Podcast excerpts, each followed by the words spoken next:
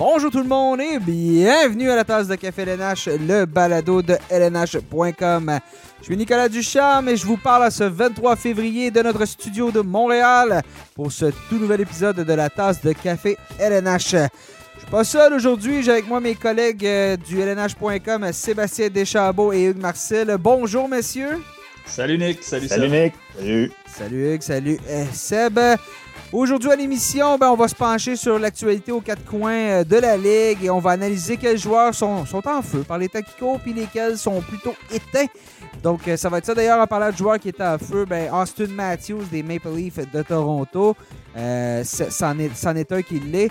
En première partie de l'émission, ben, on va se demander, moi, Sébastien et Hugues, est-ce que 50 buts en 50 matchs, c'est possible pour Austin Matthews? Ça fait longtemps que ça n'a pas été réalisé. Puis, euh, pour la suite de l'émission, ben justement, en deuxième portion, on va parler des joueurs euh, qui, pour qui ça va bien, d'autres pour qui ça va moins bien. Et on va terminer euh, l'épisode euh, y de nos recommandations pour euh, la prochaine semaine pour les Poolers. Mais avant de commencer, laissez-moi vous dire, si vous nous écoutez par l'entremise euh, du site web de lnh.com, sachez qu'on est disponible sur à peu près toutes les plateformes de diffusion balado, peu importe où vous écoutez ça. Faites une recherche, la tasse de café LNH, vous allez nous trouver. On est sur euh, Apple, Google, Spotify, Deezer, TuneIn. Donc, euh, une petite recherche, vous allez euh, nous trouver. Suivez-nous parce que des balados, on en fait beaucoup plus fréquemment cette saison. Donc, vous allez être sûr de ne rien manquer. Messieurs, Austin Matthews. Quel début de saison. hein? Non, mais sérieusement, quel début de saison. Son tir, je pense, son tir est plus efficace qu'il n'a jamais été. Il a 18 buts en 19 matchs présentement, 29 points. Et 50 buts, 50 matchs. Est-ce que ça se peut? Ben, on espère que ça se peut, en tout cas. Euh, il Ça n'y rien de négatif à ça, Euh, sauf peut-être pour les adversaires des Maple Leafs dans la section nord. Euh, Matthews là, a- a- s'est présenté au camp là, en bien meilleure forme. C'est pas, pas pour dire qu'il ne l'était pas avant, mais il a, il a- a pris sur lui là, de, de perdre quelques livres euh, pour, pour être un peu, peu plus léger sur la glace, là, euh, sans perdre pour, pour autant de sa puissance. Et ça paraît, ça paraît jusqu'à maintenant, là, il, il est phénoménal. Là. On- bon, avant d'être blanchi hier, là, il roulait au, Ouais. au rythme d'un but par match. Euh, et, et à le voir aller, à voir le, le- la puissance offensive des Maple Leafs, à voir son tir, à- la chimie avec Mi- Mitch Marner. Euh, je, le souhaite du point de vue euh, partisan de, du hockey. je souhaite ardemment qu'on assiste à cet exploit-là euh, plus tôt que tard. Puis si cette saison, ben, semble, euh, les espoirs semblent reposer sur Matt. Euh, Parlons-en, euh, je te coupe, Hugues, parlons-en du match d'hier. Euh, bon, un faux pas, je pense, pour les Maple Leafs, mais il manquait des, beaucoup d'options à l'aile. On avait John, Joe Thornton n'était pas là, Zach Hyman n'était pas là non plus. Donc, ça l'a vraiment, ça a déstabilisé l'attaque des Maple Leafs. On a placé John Tavares sur le premier trio. Sheldon Keefe qui a été pour le tout pour le tout avec un, un super trio. Ça n'a pas fonctionné. David Riddich qui a blanchi les Maple Leafs 3-0, mais ben, c'est un faux pas, c'est une mauvaise prestation de la part des Torontois, mais il n'y en avait pas beaucoup des mauvaises prestations jusqu'à présent cette saison. On l'a vu contre les Canadiens, on a vraiment été supérieur euh, à Montréal. Euh, donc, ça, c'est encore plus encourageant, Hugues. hein? Euh, oui, tout à fait. J'ai l'impression que les Maple Leafs sont une équipe, on pourrait dire, peut-être un petit peu plus transformée cette saison par rapport à, la dernière. surtout défensivement, je trouve que c'est une équipe qui, qui se soucie un peu plus de son jeu défensif, qui trouve des, qui trouve des, des- des moyens de gagner aussi. Je veux dire, on a, on a toujours eu des, des- bonnes équipes en saison régulière, mais euh, ce que je veux dire par là, c'est que cette année, on a un petit peu plus l'instinct du tueur, j'ai l'impression. Euh, Il y a des soirs où les Maple Leafs, euh, parfois dans les dernières années, euh, on marquait des fois beaucoup de buts, on se faisait remonter. Ben, on l'a vu d'ailleurs euh, cette saison avec les sénateurs euh, un peu plus tôt, mais c'est encourageant, je trouve, le, jeu défensif. Là, on en a parlé, Austin Matthews et, Mitch Marner. Moi, j'aimerais bien voir un, un 50 en 50, euh, être, témoin de, ça. Euh, donc, euh, oui, voilà, je pense que Matthews, ça serait possible qu'il y parvienne, surtout avec un Mitch Marner qui. On parle beaucoup de, Matthews, mais ce qui aide les Maple Leafs aussi, c'est le fait que Mitch Marner, lui aussi, euh, je pense, a pris une, autre coche cette saison. On, voit sa vitesse, ses mains, ses qualités de fabricant de jeu. Donc, euh, tout ça aide, euh, aide, les Maple Leafs. C'est encourageant. J'ai l'impression qu'on a, on a affaire à une équipe qui a une identité un petit peu plus différente cette saison. Et, d'avoir un Joe Thornton sur leur, sur leur trio, c'est encore deux jeunes joueurs, Austin Matthews et Mitch, Marner, il faut le dire.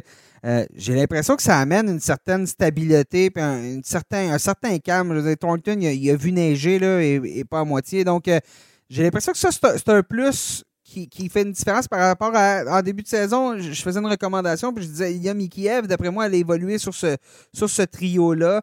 Euh, ce qu'elle est, ce qu'elle est, bon, euh, faire produire Mikiev en fou, ce qui ne s'est pas passé.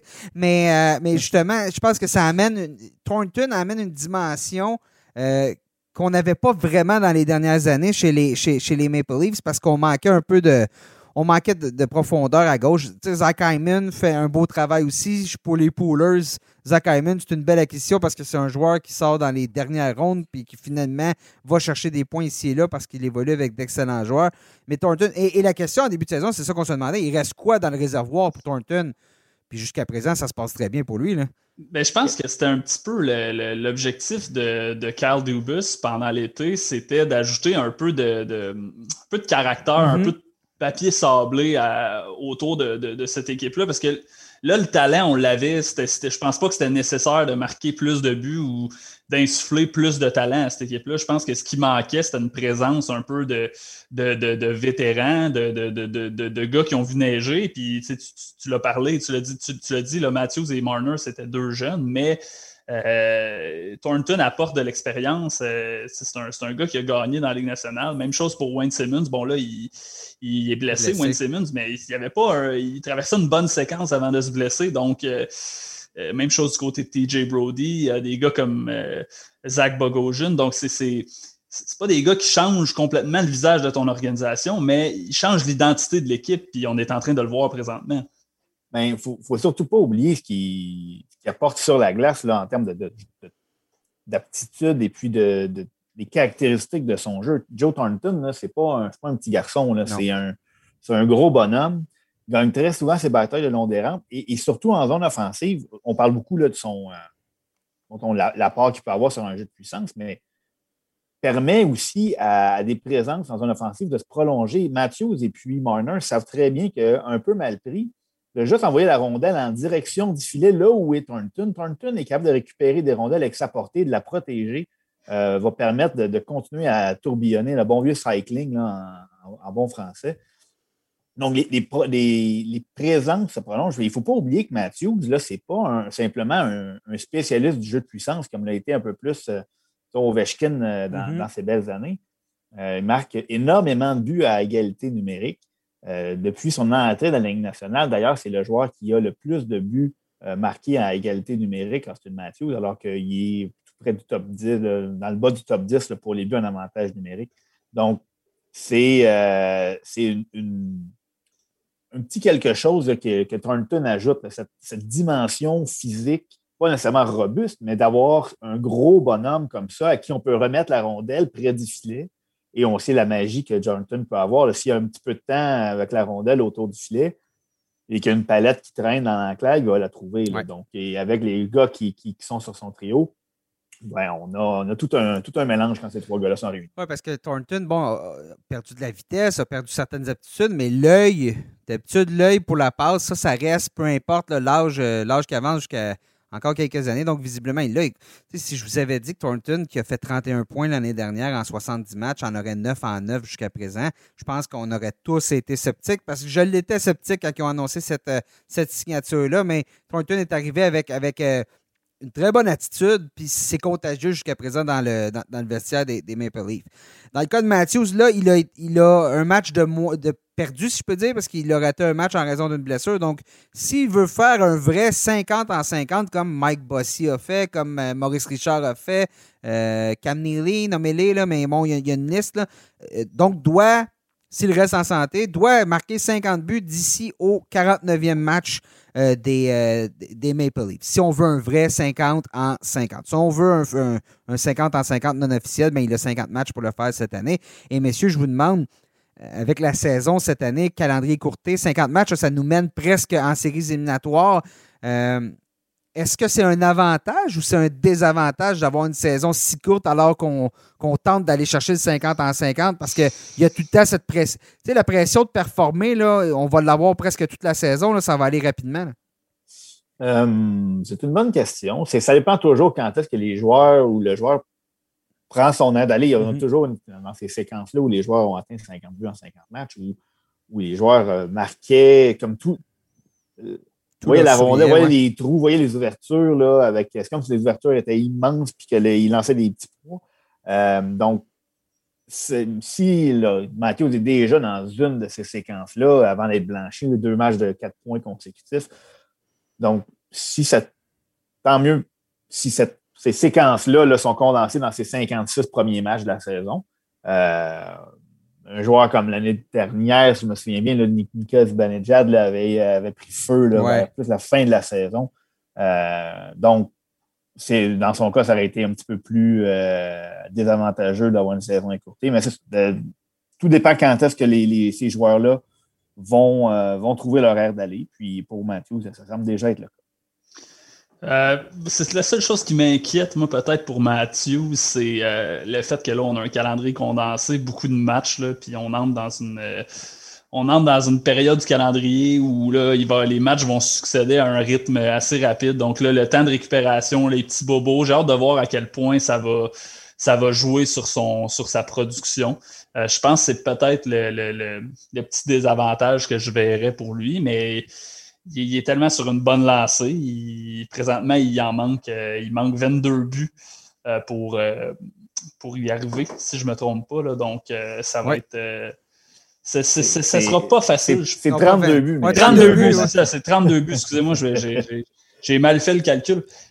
donc, j'ai peut-être juste peur que le calendrier soit un peu trop, un peu trop chargé, ça soit les, les, blessures, les petits bobos, la fatigue viennent un peu de ralentir. Euh, on, verra. Moi, ce que je vais apporter comme bémol, c'est que vu qu'on puisqu'on on affronte tout le temps les mêmes équipes cette année, euh, il va y avoir des ajustements qui vont se faire au niveau du plan de match éventuellement pour mieux le couvrir. On va savoir à quoi s'attendre. Donc, défensivement, ça va peut-être être plus difficile. Puis, au, final, ça va aussi dépendre de l'allure de comment les autres équipes se comportent dans la section, euh, dans la section nord parce que euh, si on se met à lever le pied, parce que je ne sais pas, bon, il y a les, sénateurs d'Ottawa, il y a des deux, trois équipes, des Canucks, ça ne va pas nécessairement bien. Si on décide de lever le pied en mi-saison, on a trois matchs de suite contre Toronto, ça se pourrait qu'on euh, s'amuse du côté de, du côté de Matthews. Donc, euh, on verra bien ce qui va, ce qui va en découler, mais bon, quel, quel début de saison. Et si les Maple Leafs peuvent rester en santé, je pense que le sommet de la section leur appartient. En tout cas, ça regarde très bien jusqu'à présent. Il n'y a pas seulement pour euh, Austin Matthews que ça va très bien jusqu'à présent. Jonathan Huberdeau, chez les Panthers de la Floride, euh, connaît tout un début de saison, tout comme les Panthers aussi, disons-le. Jusqu'à présent, Huberdeau, il a 23 points en 17 matchs. Euh, il, a, il, a été, il a été blanchi une seule fois là, à, ses, à ses cinq dernières rencontres. Des, des matchs multipoints, il en a plusieurs. Messieurs, est-ce que ça va tenir chez, chez les Panthers et chez Huberdeau?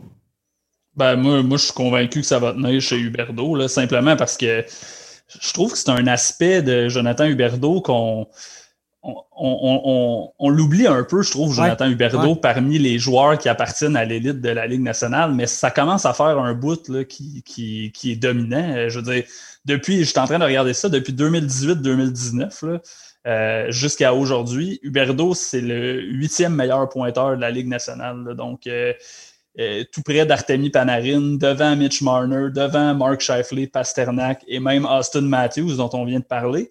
Et pourtant, je trouve que Huberdo continue à passer euh, sous le radar euh, tout le temps. Donc, moi, est-ce que ça va se poursuivre pour Huberdo? La réponse, c'est oui. Je pense que le, passé l'a prouvé. et cette année, les, Panthers vont super bien. donc, moi, je suis convaincu que, ça se poursuit pour Huberdo. Je n'hésiterai pas du tout à c'est un, un, à miser sur lui. Là, je pense que ça va, ça va se poursuivre encore euh, très longtemps. Oui, il y avait euh, des, des, des, des, gens qui faisaient des prédictions bon, pour euh, une équipe canadienne si, si les joueurs de la Ligue nationale de hockey vont aux Olympiques. Et Huberdo ne se retrouve pas là-dessus pourtant, malgré ce que tu viens de dire, Hugues, en termes de, en termes de statistiques. Oui, euh, effectivement, c'est assez difficile à comprendre parce que là, euh, je veux dire, Huberdo, avec les chiffres dont on vient de parler, c'est un peu blanc sur noir. C'est plutôt noir sur blanc euh, dans son cas. Je veux dire, on, parle beaucoup de Barkov en Floride. Puis même c'est drôle parce qu'on dit à quel point Barkov est un. On dit souvent que c'est le joueur le plus sous-estimé de la LNH parce que bon, il est tellement complet, il est productif, il affronte les meilleurs trios. Mais j'ai presque l'impression que Huberdo est, plus sous-estimé. En fait, on en parle moins que Barkov en Floride et pourtant, euh, Seb, je ne sais pas ce que tu en penses, mais il fait partie de l'élite de la Ligue nationale. Selon moi, ça commence à être difficile de ne pas, euh, de, pas dire ça. Tout à fait. Puis la seule chose qui ne ressemble pas à une statistique d'élite dans son cas, c'est son temps de glace.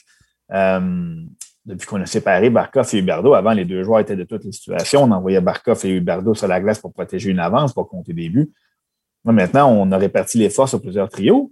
Mais euh, bon, Barkov a toujours ses 20 minutes de temps de glace par match. Puis Huberdo, lui, est à 16,48 euh, de, temps de glace par match. Il est cinquième pour le temps de glace à égalité numérique. Euh, c'est Carter Veraghi qui a le plus de temps de glace à égalité numérique présentement chez les Panthers. Donc, il est devancé aussi par Anthony Duclair, par Alex Venberg. c'est sûr que ses compagnons de trio sont là, donc c'est un petit peu normal. Euh, mais il y a quelques secondes de plus que Itu Louis Terinen, euh, très, très, très connu euh, de la grande majorité des coureurs. donc, c'est, et, malgré cette diminution-là des responsabilités du temps de glace, il produit encore un rythme effréné, mieux que Barkov, mieux que tous ses coéquipiers. Évidemment, il fait partie de la première vague de jeu de puissance qui, qui, va bien. Ouais, ouais, ouais. Exactement. Donc, c'est à se demander où seraient les statistiques de Jonathan Huberdeau si on lui donnait le même, euh, le même temps de glace qu'il y avait par les années passées. Oui, puis mais, mais, au final, c'est d'avoir séparé Barkov et Huberdo qui va nous avoir fait réaliser à quel point Huberdo est bon. Effectivement, puis et de se demander encore aujourd'hui qu'est-ce qui ferait qu'est-ce qui serait possible d'accomplir pour ces deux joueurs-là ensemble? Euh, par contre, on a réalisé qu'en mettant tous nos deux dans le même panier, on n'a peut-être pas la même profondeur que d'autres équipes qui ont, qui ont, le luxe de pouvoir se faire ça. Par exemple, les Maple Leafs de Toronto. Euh, c'est la mode dans cette saison d'essayer de répartir la profondeur et l'espèce de nouveaux mots à la mode, nouveaux mots-clés. On en parle, on dirait à chacun de nos balados. Euh, et, en Floride, on, on y est parvenu en séparant nos deux gros canons, mais il y en a un des deux qu'on utilise beaucoup plus que l'autre, mais c'est celui qui est le moins utilisé qui, produit le plus. Il faut dire qu'avec avec la perte de Hoffman et d'Adonov, ça devenait un petit peu nécessaire de de, de, de, de, séparer Huberdo et Barkov. Oui, mais, mais, mais bon, on, met euh, Carter Veraghi, justement, euh, Anthony Duclair, Patrick Ongvist, des joueurs que euh, au niveau production, il n'y avait rien d'assuré. Il, y a eu des hauts. Duclair a été au match des étoiles l'année dernière, mais la deuxième moitié de saison, ça a été très difficile. Et là, c'est là que tu vois Barkov et, et Huberdo qui les font produire ça en dit long sur la qualité de ces deux joueurs-là. Puis je regarde, si je vous avais dit à ce moment-ci de l'année que les Panthers de la Floride seraient premiers dans les ligues nationales de hockey, au niveau du pourcentage de points, on n'y aurait pas cru. Dans une section où il y a le, les, Lightning le, puissant Lightning de Tampa Bay, on n'y aurait pas cru. Puis je regarde en plus, les Panthers ont perdu des matchs contre. je pense qu'on a deux défaites contre les Red Wings de Détroit. Donc imaginez ça, c'était des matchs à notre portée, mais on ne les a pas remportés. Il y a de quoi qui se passe en Floride. Euh, Keith Yandel connaît de superbes succès. Aaron Ekblad est vraiment en train de devenir le défenseur qu'on attendait. Puis il y a Chris Dridger qui, qui, fait le boulot parce que Sergei Bobrovski ne, le fait pas. Ça se passe bien. Écoute, donc euh, la méthode Joel Kenville aussi qui, qui s'installe, c'est sa deuxième année. Donc là aussi, il y a des différences notables. Et je pense que ça va être une équipe qui va être très, très intéressante à suivre d'ici euh, à la fin de la saison. On quitte la Floride, on s'en vient au Canada du côté de Winnipeg. Un autre qui va très bien présentement, c'est Mark Scheifele, 12 points en 7 matchs. Et là, il vient d'avoir un boni avec l'arrivée de Pierre-Luc Dubois. Les, euh, vous pensez quoi, justement, messieurs, de cette décision-là de la part de Paul Morris d'utiliser Pierre-Luc Dubois à l'aile sur, sur le premier trio?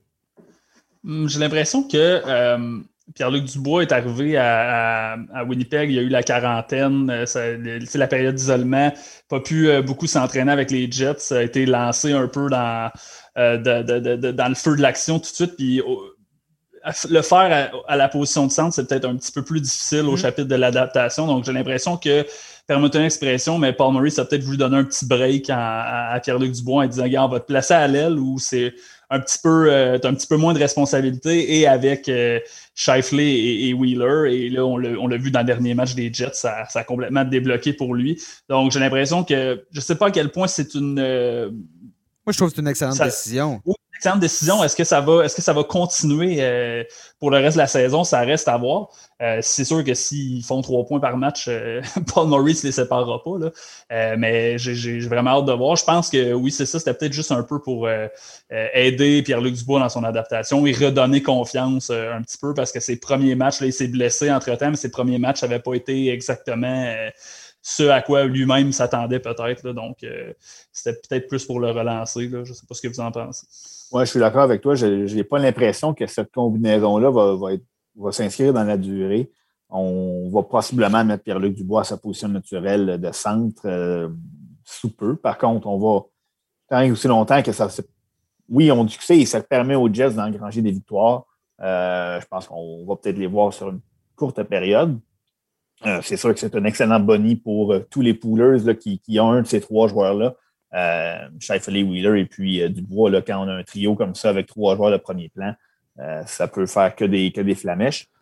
par contre, Dubois a été acquis contre un ailier parce qu'on voulait aller ajouter du, poids au centre, aller chercher un vrai deuxième centre, c'est peut-être même un premier centre. Là. On a un A, un B avec Shifley et puis Dubois. Paul Stachny, après moment tomberait plus dans une chaise de troisième centre. Donc, je pense que c'est encore le plan Winnipeg. Par contre, comme tu as dit, euh, Hugues, on va peut-être voir du bois. Euh, dans le fond, on va lui dire tu n'as pas eu beaucoup de temps pour assimiler le système en match, en pratique, avec les blessures, la quarantaine. Euh, prends moins de responsabilités, va à l'aile, trouve tes repères, retrouve ta confiance. Euh, mais je pense que Paul Maurice va éventuellement replacer Pierre-Luc Dubois au centre. On avait formé des duos assez intéressants là, quand, dans les premiers, son premier match. Mais euh, pour l'instant, on, s'assoit, on regarde et on profite du spectacle que ces trois joueurs-là vont nous offrir. on a vu à quel point ça a bien fonctionné à, la première tentative. Parce qu'on a vu à quel point Pierre-Luc Dubois, en confiance, c'est un, ça peut être un joueur dominant. L'année dernière, c'est contre le contre, euh, on l'a vu contre les, Maple Leafs et ensuite euh, contre le Lightning, c'était un. C'est comme un, un joueur dominant quand il est en confiance. Il, est hargneux, il est, fatiguant à jouer contre. Là, donc, euh, j'ai l'impression que c'est ça là, chez, chez, les Jets. On voulait simplement qu'il retrouve un petit peu son, son rythme. En même temps, la, bonne séquence que je vous parlais au début de Mark Shifley, 12 en 7, là, 12 points, ça, a commencé avant l'arrivée du bois, puis ça a commencé lorsque Paul Maurice a, décidé de, de, modifier tous ses trios pour opter davantage pour des duos, puis placer ses joueurs un peu, balancer son attaque ça a souri à Shifley, ça a souri aux Jets qui ont, fait une remontée au classement. Donc, euh, il y a des options, puis euh, effectivement, peut-être que, peut que d'envoyer Stachny euh, sur le troisième trio, parce qu'on avait parlé un peu de Stachny à l'aile sur la deuxième ligne avec Dubois au centre, puis, mais peut-être que Stachny sur la troisième ligne, Andrew Cup qui a fait écoute, euh, incroyable. Andrew Cup, durant l'absence, euh, après le départ de Laney, c'est lui qui a eu une promotion, a très, très bien fait. Donc, peut-être de balancer ces trios-là. Puis je pense que Stachny, euh, où il en est rendu dans sa carrière, c'est pas fou de le voir non plus sur une troisième, une troisième ligne. Je pense qu'on a des options intéressantes. Et tant que ça tient en arrière, tant que le box sauve les erreurs défensives, on, a une chance de se battre pour la deuxième place dans la section nord. On passe, ah. messieurs. Oui, t'avais oui, non, vois, j'allais dire, je suis tout à fait d'accord avec toi. Donc, je suis content de t'entendre dire ça. Ça me fait du bien de l'entendre.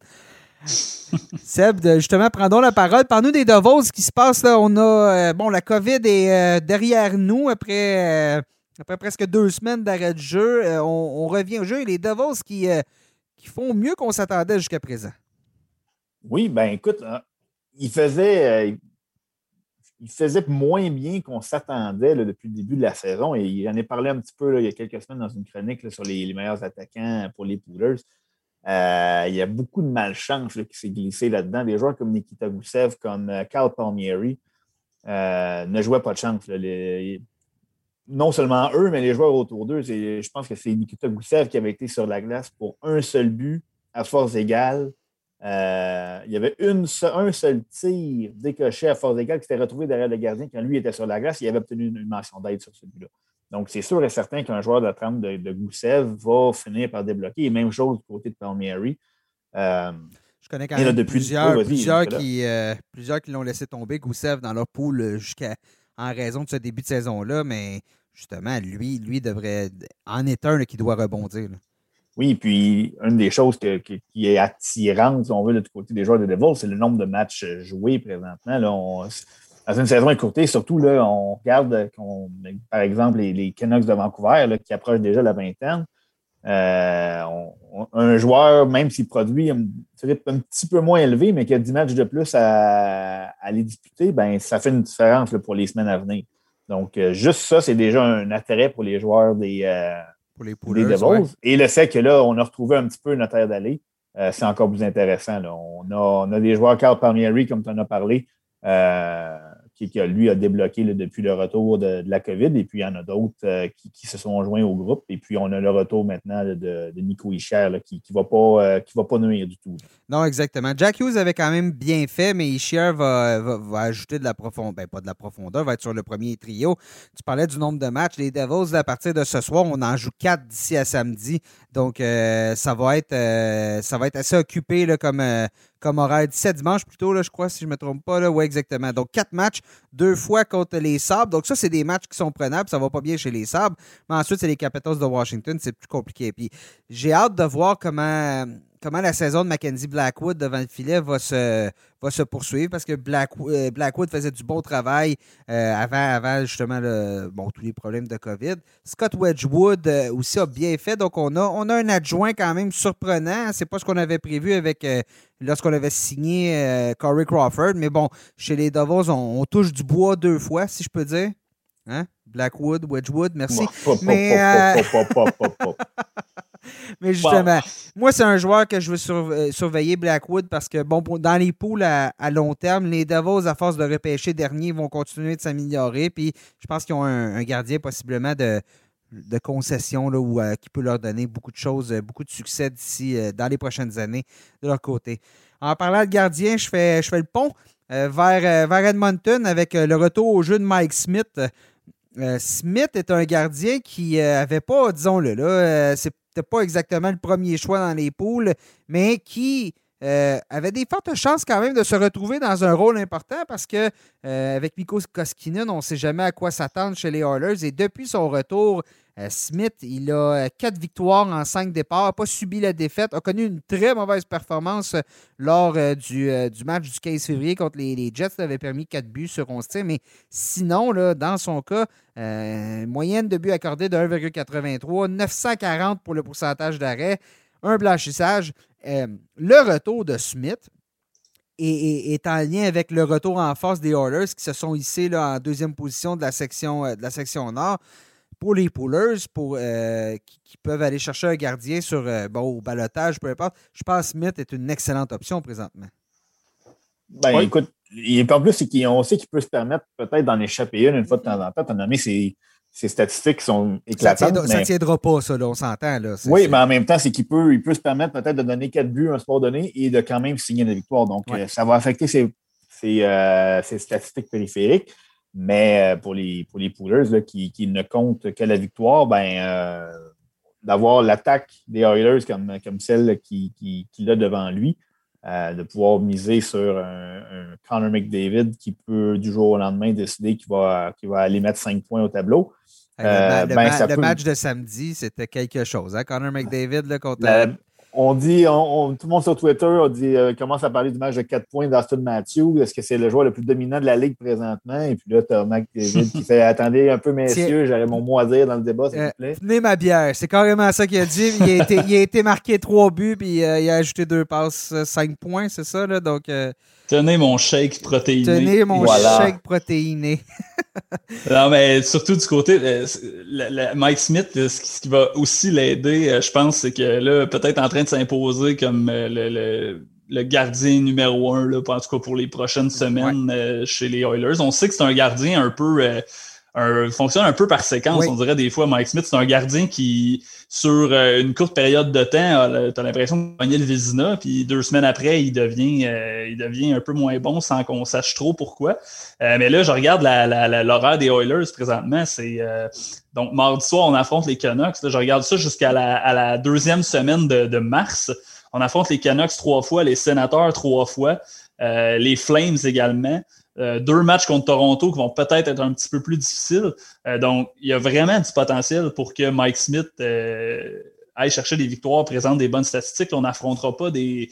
Bon, l'offensive des Canucks est bonne, mais je veux dire, au chapitre des victoires, Edmonton pourra en rajouter là, dans la colonne des victoires avec, avec Smith devant le filet. Donc, vraiment une option intéressante pour, euh, pour les prochaines semaines. Ouais, puis euh, j'ai écrit mon top 25 des gardiens. Je l'ai apporté sur Smith cette semaine. Puis Smith, c'est pas la première fois qu'il vient en relève à Koskinen puis vient sauver la saison des Oilers. C'est ce qui s'était passé l'année dernière, vers le, 1er janvier. Dave Tippett a enlevé le filet à Koskinen et l'a donné à Smith.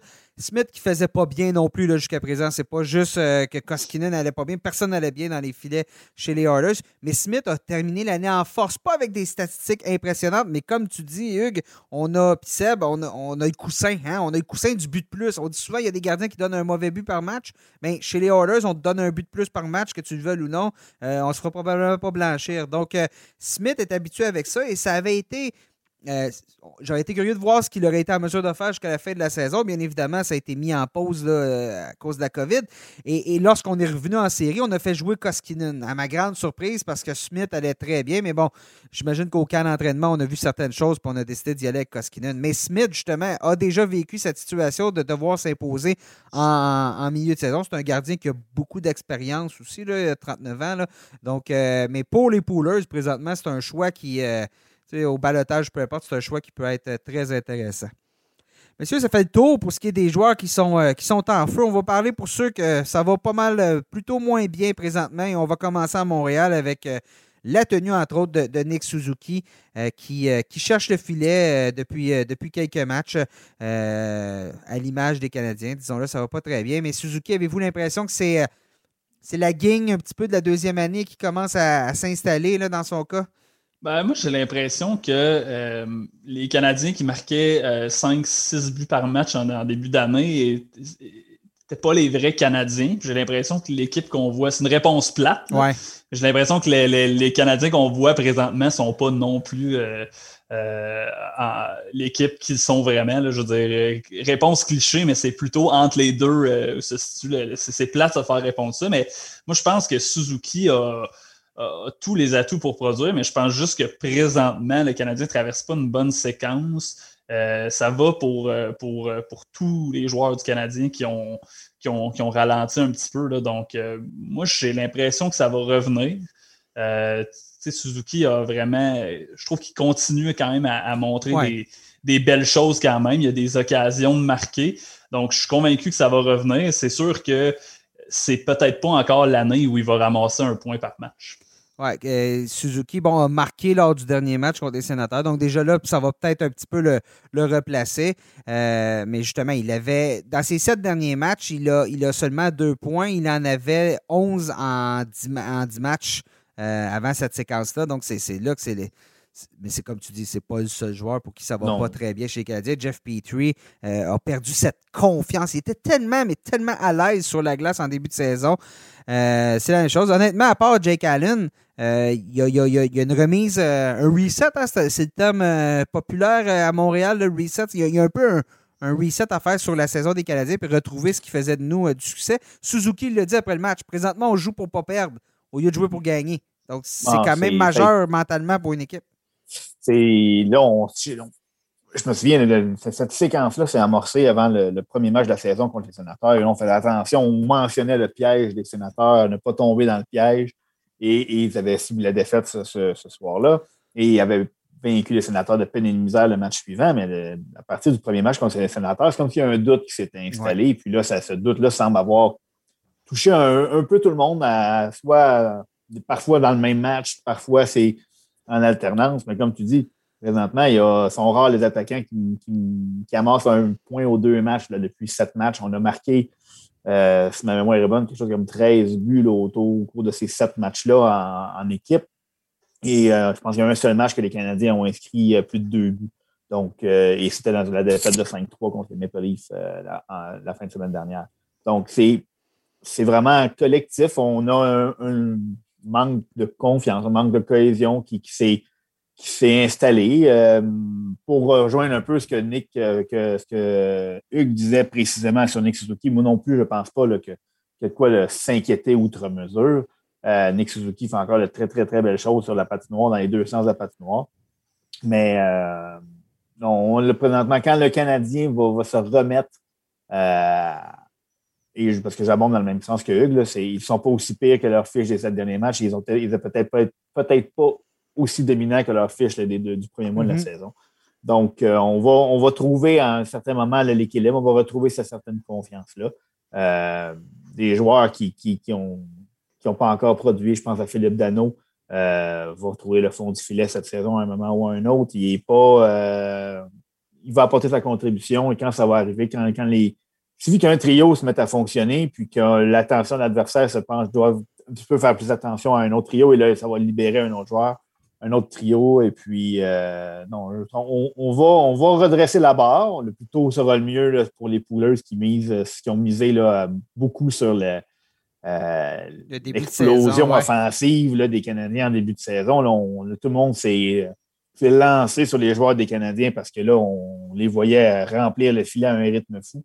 Euh, ça c'était appelé à ralentir, mais comme maintenant, ça va être appelé à remonter, mais pas jusqu'au niveau du début de saison. Mais c'est ça, c'est parce que dans les 10 premiers matchs de la saison, euh, je regarde ça vite vite, on avait eu 8 joueurs qui produisaient avec une moyenne de 0,70 points par match ou plus, là, ce qui est ce qui est quand même élevé. Là, on n'a pas été habitué à ça avec les Canadiens dans les dernières années. Donc, c'est, dans les poules de hockey, tout est une question de tendance et je pense qu'on on, faut, prévoir un peu ces ralentissements-là quand on voit des, joueurs avec des pourcentages de tir très élevés puis des joueurs qui, s'inscrivent à la feuille de pointage un peu, trop souvent. Donc, à mon avis, c'était à prévoir un petit peu comme ça dit, c'est pas euh, l'équipe qu'on voit présentement, ça, va aller mieux que ça dans les prochaines semaines. Ça, chose qui m'inquiète, c'est qu'on avait terminé, on se souvient, bon, les Canadiens ont eu une pause et on avait battu euh, les, sénateurs, euh, plutôt Toronto par la marque de 2-1 et on se disait avec la longue pause, cette victoire-là, ça va remettre les, les pendules à l'heure, puis bon, on va retrouver nos, bonnes habitudes. Et, on dirait que le match de samedi, on, s'est donné, puis on n'a pas été capable d'aller battre Toronto.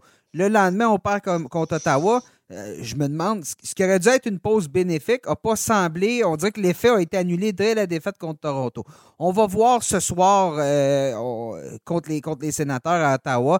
Je pense que c'est un match qui est quand même pivot pour les Canadiens. On se doit de sortir fort, puis on va voir ce qui, ce qui va se passer euh, à ce moment-là.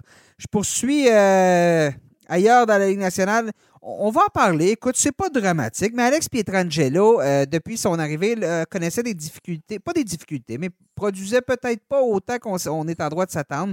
Euh, là, dans les deux derniers matchs contre l'Avalanche, a mieux fait, mais bon, je pense que le, début de saison de Pietrangelo a confirmé une chose, c'est qu'il euh, ne sera pas un grand, un grand producteur de points à, Vegas, va, va, quand même garder une bonne, moyenne, mais le, tapis rouge est déroulé pour chez Theodore. Euh, pour, pour être le meilleur marqueur en défensive pour euh, cette équipe-là.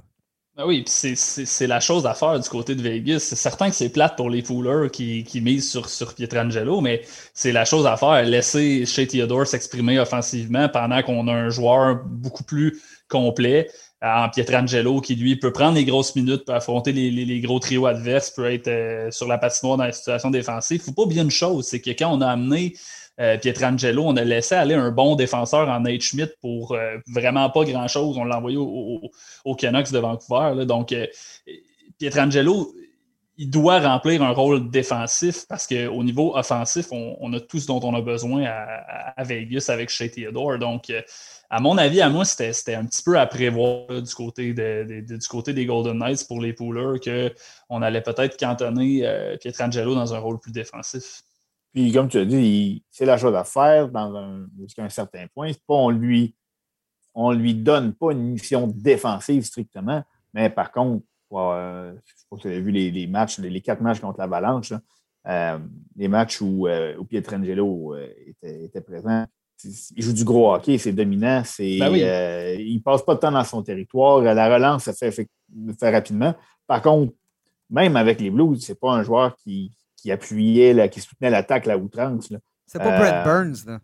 Non, mais c'est juste qu'avec les Blues, c'est un joueur qui avait la, la, première vague du jeu de puissance. Qui, donc, là, il n'y a, plus ça chez, chez, chez, les, chez les Golden Knights. Ça, appartient à chez Theodore. Donc, c'est un, un, peu normal qu'il ralentisse, à mon avis. Peut-être qu'il va des séquences pendant la saison où il va, il va être plus productif. Là c'est peut-être un petit peu euh, un petit peu plus difficile, mais ça en fait, c'est tellement un joueur euh, inestimable pour les Golden Knights. C'est pas pour rien qu'on qu sentit un énorme contrat. C'est juste que classique joueur que tu aimes mieux avoir dans ton équipe que dans ton pool de hockey cette saison. Oui, puis c'était. Ça va être les, on va faire un peu notre deuil peut-être de, d'Alex Pietrangelo, le joueur de, premier plan, même s'il n'a jamais été un très absolument dominant offensivement. Il faut faire son deuil peut-être du joueur qui allait amasser 50 points par, par saison. Par contre, il vient aider les, les, les Golden Knights de façon euh, incroyable par sa présence là, à la on disait, euh, on parlait des,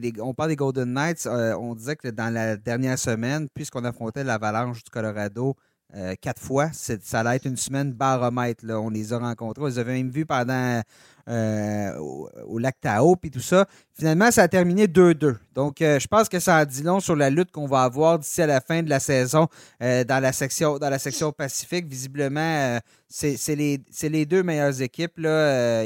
surtout les Blues de Saint-Louis, bon, on est sur une séquence de deux défaites. C'est un peu moins intéressant, mais Peter DeBoer a fait ce qui n'a pas été vraiment fait depuis l'existence de cette concession-là. Il a démantelé ses trios dernièrement.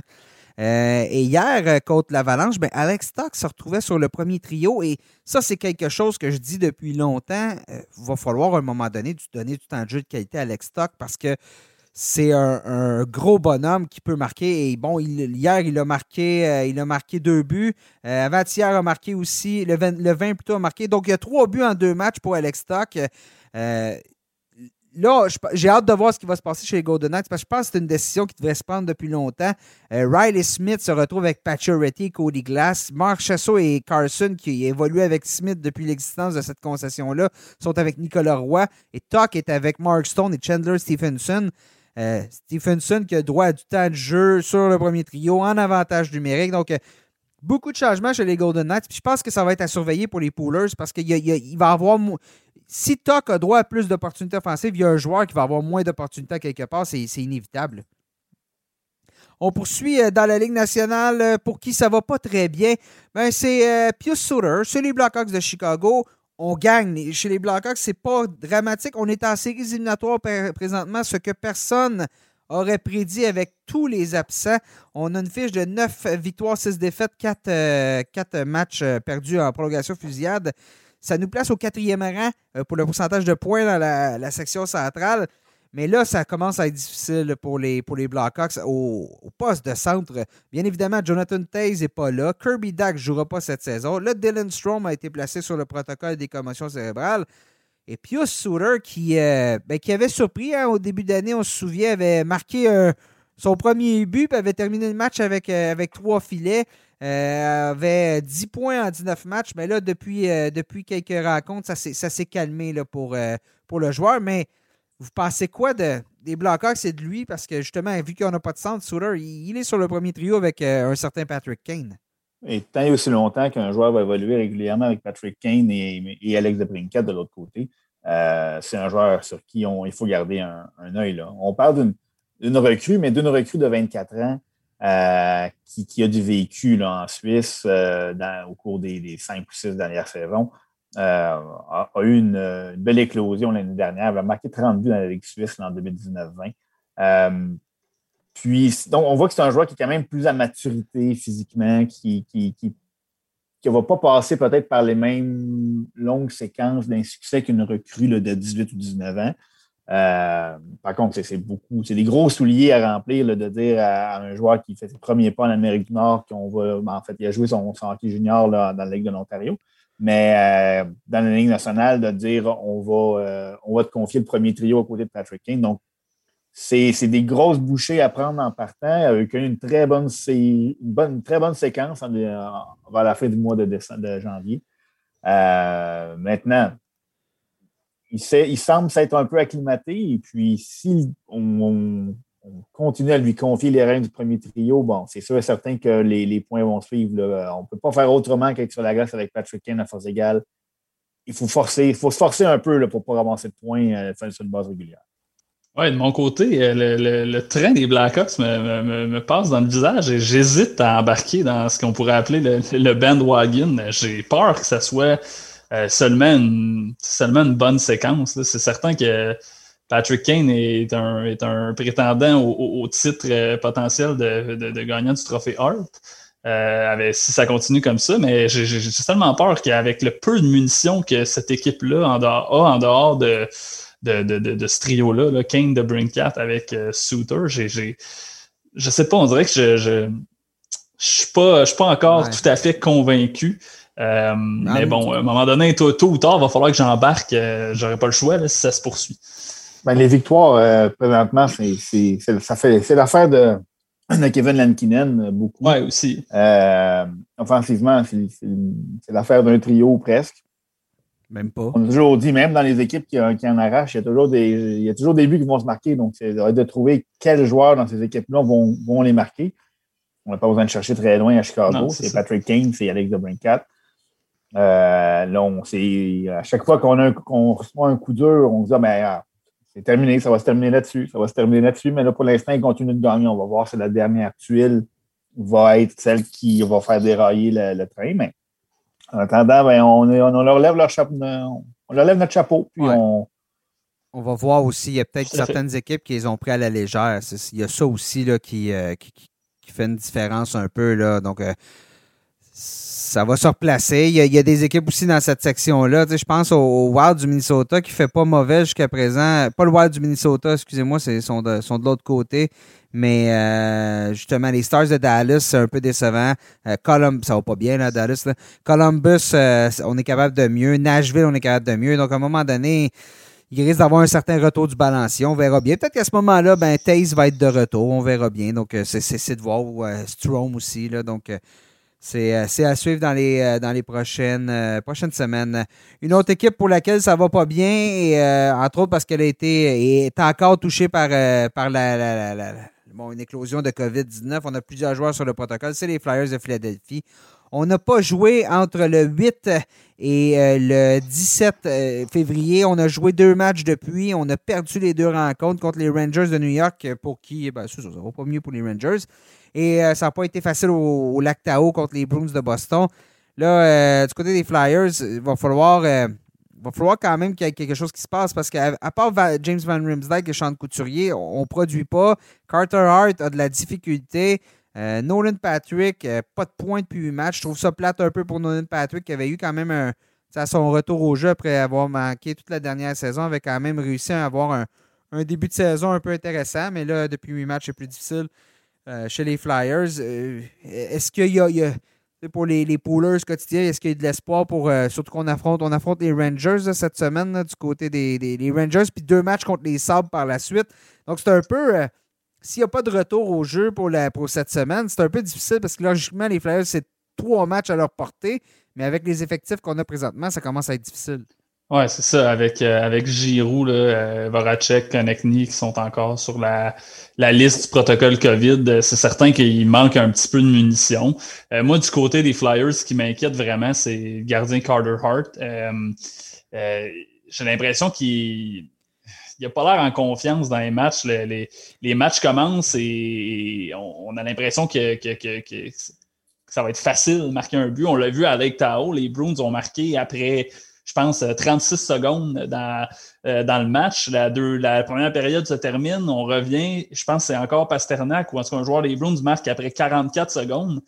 Euh, pas, très solide, Carter Hart. C'est arrivé aussi que, je pense, notamment contre les Bruins, un peu plus tôt là, avant l'Actao, les Flyers qui menaient en, fin de troisième période Hart donne le but égalisateur aux Bruins. On perd en, prolongation ou en tir de barrage. J'arrive plus à me souvenir exactement, mais c'était euh, grosso modo ça le scénario du match. Donc, euh, moi, du côté des Flyers, c'est surtout Hart qui m'inquiète parce qu'offensivement, on a les munitions. Quand tout le monde va être revenu au jeu, qu'on va avoir repris le rythme de la pause COVID, je pense que ça va revenir. Mais Hart, euh, m'inquiète beaucoup. je trouve que c'est un, un gardien encore très, très jeune. Sais, on mm-hmm on faut, faut, pas oublier ça non plus. C'est un gardien jeune qui, qui veut pas, qui n'a pas encore énormément de matchs d'expérience. Oui, il y en a beaucoup, là, mais je veux dire, c'est pas non plus. Euh, ça reste un jeune gardien. Donc, euh, c'est les hauts et les bas, que, les, difficultés qu'un jeune gardien va traverser.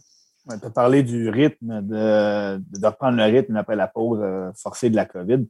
une des, facettes du jeu où le rythme va être important et puis qu'on se doit de remettre sur les rails, c'est l'effet de puissance. On a inscrit seulement deux buts là, de, depuis le début du mois de février là, chez les Flyers et les deux appartiennent à James Van euh, c'est sûr que ça vient toucher la production de plusieurs joueurs. L'exemple d'Ivan Provorov à défensive qui a juste deux passes en cinq matchs. Euh, des joueurs qui sont strictement des spécialistes comme Eric Gustafsson, c'est la même chose. Euh, on tente de nouvelles, de nouvelles combinaisons. Je sais que Nicolas Aubécubel s'est retrouvé sur les deux vagues à l'entraînement aujourd'hui. Demain, on, a avancé que, Claude Giroux pourrait être de retour pour, le, pour le match de demain. Donc, euh, c'est des signes encourageants. C'est sûr qu'il manque, manque, tellement de gros morceaux que c'est difficile de, juger ça dans l'ensemble. Euh, surtout que moi, euh, je l'ai déjà écrit il n'y a pas si longtemps, un joueur comme James Van Dyke, je voudrais que j'ai de la difficulté. Tu as parlé des Blackhawks tantôt, moi j'ai un petit peu de difficulté là, à croire qu'il va revenir, qu'il va, va, maintenir le rythme pour finir la saison avec plus d'un point par match. Donc, c'est un peu les joueurs qui vont bien, je trouve ça quasiment inquiétant. Euh, mais en même temps, ceux qui vont venir, là, on va donner un gros coup de main. Mais l'affaire avec Van Riemsdyk, moi, aussi, je trouve, je, ne crois pas vraiment. Je croyais pas en début de saison. Là, j'ai comme pas vraiment le choix d'admettre que ça va bien, mais il va à un rythme qui est un qui impossible à soutenir. La, seule chose, c'est que il a tellement produit en début de saison que s'il revient à un rythme, euh, au rythme qu'il affichait avant de, de, par les saisons passées, il pourrait quand même amasser tout près de, de, 50 points, là, tellement il, a été, euh, il, dominant en début de saison. Là, donc, euh, ça, reste un, joueur qui pourrait quand même être productif, mais j'ai moi aussi l'impression que ça, va un petit peu trop bien pour lui. Donc, euh, tout va être une question de qui revient au jeu et qui ne revient pas dans les, dans les prochains jours, parce que justement, c'est une semaine qui est à la portée des Flyers. Peut-être aussi donner quelques départs à Brian Elliott hein, pour reposer Carter Hart puis lui, lui faire garder le match du banc. Donc, ça pourrait peut-être être une solution pour les Flyers. En parlant de regarder le match du banc ou plutôt des estrades ou peu importe, Jeff Skinner a été retranché de la formation hier par les Sabres de Buffalo.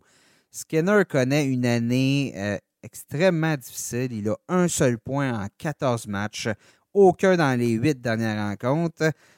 Et malheureusement, ben, euh, on a souvent dit Skinner, ça arrive des fois qu'il y a des années où il est très très bon, puis des années qui est un peu plus ou très très au ralenti, mais jamais jusque ça, jamais jusqu'à ce point-là. Non, mais c'est pas juste c'est pas juste Skinner présentement. Là. Euh, oui, c'est lui qui va, qui va faire les gros titres parce que là, on l'a embauché pour marquer des buts. Euh, gros contrat à longue durée, donc c'est sûr et certain que c'est euh, ça va. Puis on vient de le laisser de côté, donc on va, on va en parler. Par contre, euh, depuis le début du mois de février, les, euh, sabres en entier, là, ça ne va pas très bien. Eric Starr avec une mention d'aide, Taylor Hall avec une seule mention d'aide.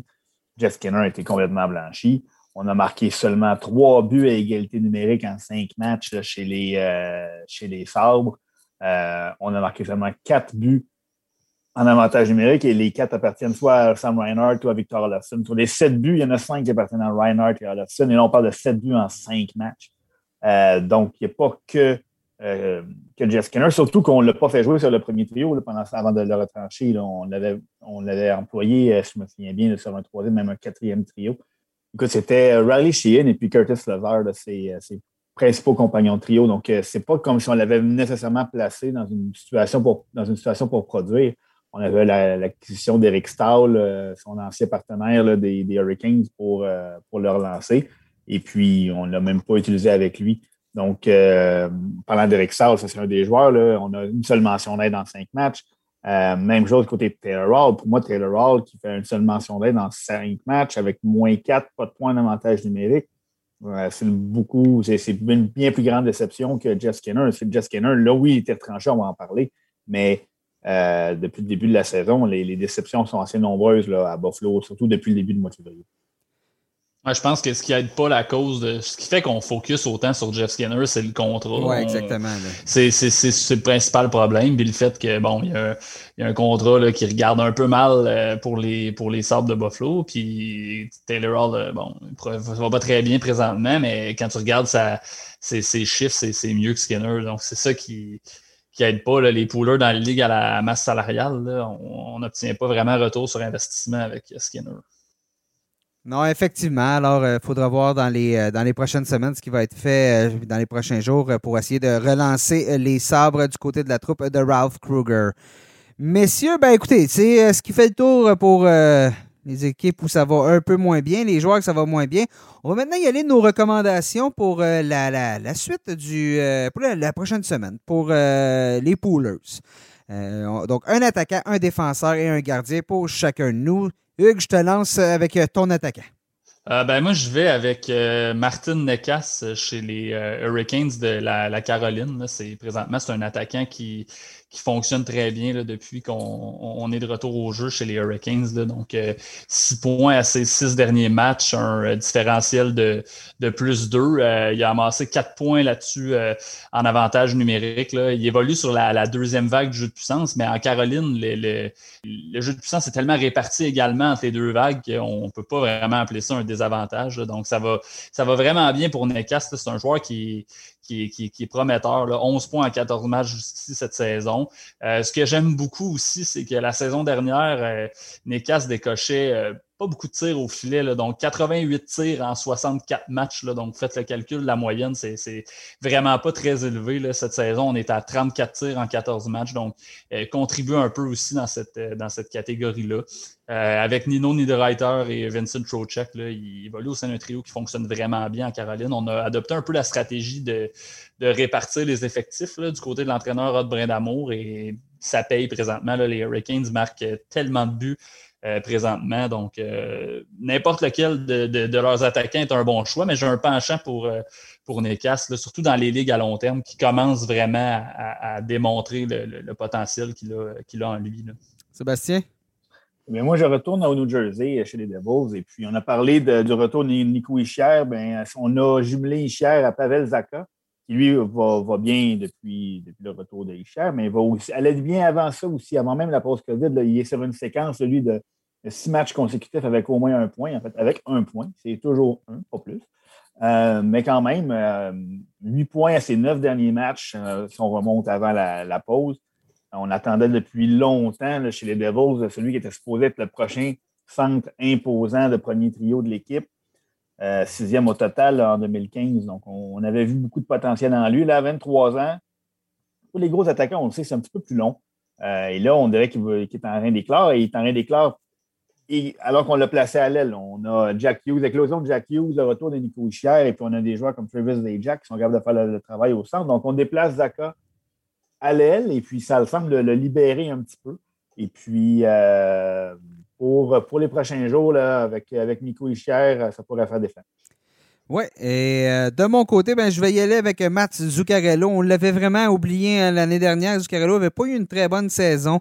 Et euh, je pense qu'il n'est pas, sur la liste de beaucoup de poolers cette année. Mais bon, hier soir contre les Sharks, il a fait 4 points.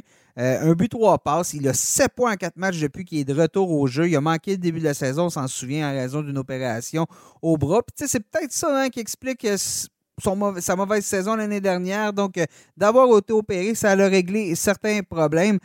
Souvenez-vous, là, oui, l'an passé, il a fait 37 points en 65 matchs, mais avec les Rangers, par le passé, l'année d'avant, on avait fait 40 en 48. Donc, euh, on parle pas soudainement de talent comme ça. Donc, Zuccarello, c'est une bonne nouvelle pour le Wild, qui, joue bien hein, présentement, le, Wild, depuis qu'on est revenu de la pause. Euh, la pause, ben écoutez, on était, on avait, nos activités avaient été arrêtées en raison de la, de la COVID. Trois victoires de suite. Zuccarello, il est sur un trio avec Kirill Kaprizov qui ce magazine une nomination pour le titre de recrue de l'année.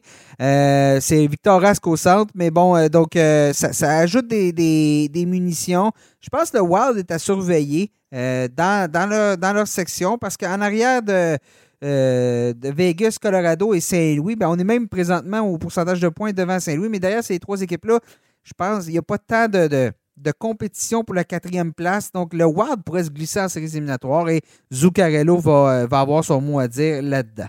En défensive, on a parlé euh, des Jets un peu plus tôt dans le, dans le balado. Ben, Neil Pionk, qui fait très bien là, euh, dans les, depuis sept matchs. Il a sept points à sept matchs. Le défenseur, il ne joue pas sur le premier avantage numérique, mais quand même, a droit, on l'utilise quand même. Il y a deux, il y a deux, deux vagues d'avantage numérique, donc joue quand même en avantage numérique. a d'ailleurs ramassé sur la dernière séquence plus de points que Josh Morrissey qui joue lui sur le, premier jeu de puissance. Et lorsqu'il est sur, la glace à 5 contre 5, ben, il va chercher sa part de points parce qu'il a devant lui, il évolue avec un excellent trio qui serait un premier trio ailleurs dans la Ligue nationale de hockey, fort probablement. Donc, c'est avantageux pour Neil Pionk, c'est ma recommandation chez les défenseurs. Sébastien? Ben écoute, euh, moi, je te rejoins un peu dans le côté du profil. Là, euh, moi, j'ai joué avec Nick Lady pour les Islanders, qui lui aussi il évolue sur la deuxième vague du jeu de puissance, alors que c'est euh, Noah Dobson et Ryan Pullock qui sont déployés sur la première vague. Et ça n'empêche pas Nick Lady, par contre, de, fonctionner à plein régime. C'est lui qui mène présentement pour, pour ce qui est des points d'avantage numérique récemment. il y en a eu trois là, à ses cinq ou six derniers matchs. donc, c'est même si c'est la deuxième vague, c'est par lui que ça passe. Euh, cinq points, cinq mentions d'aide à ces sept derniers matchs. le jeu de puissance des Islanders euh, n'est pas déployé souvent. Je pense qu'ils ont eu seulement 12 avantages numériques à leurs sept derniers matchs. Par contre, on a marqué 40 sur 41% de leurs euh, chances. Donc, ça fonctionne bien. Et puis, Nick Ledy et, l'arrière par qui ça passe là, chez les Islanders, avec des joueurs comme Jean-Gabriel Pajot qui ne sont pas capables de manquer le filet présentement, ben, ça, ça donne de bons résultats. Moi, euh, de mon côté, euh, en défensive, je vais avec euh, Drew Doughty chez les Kings de Los Angeles.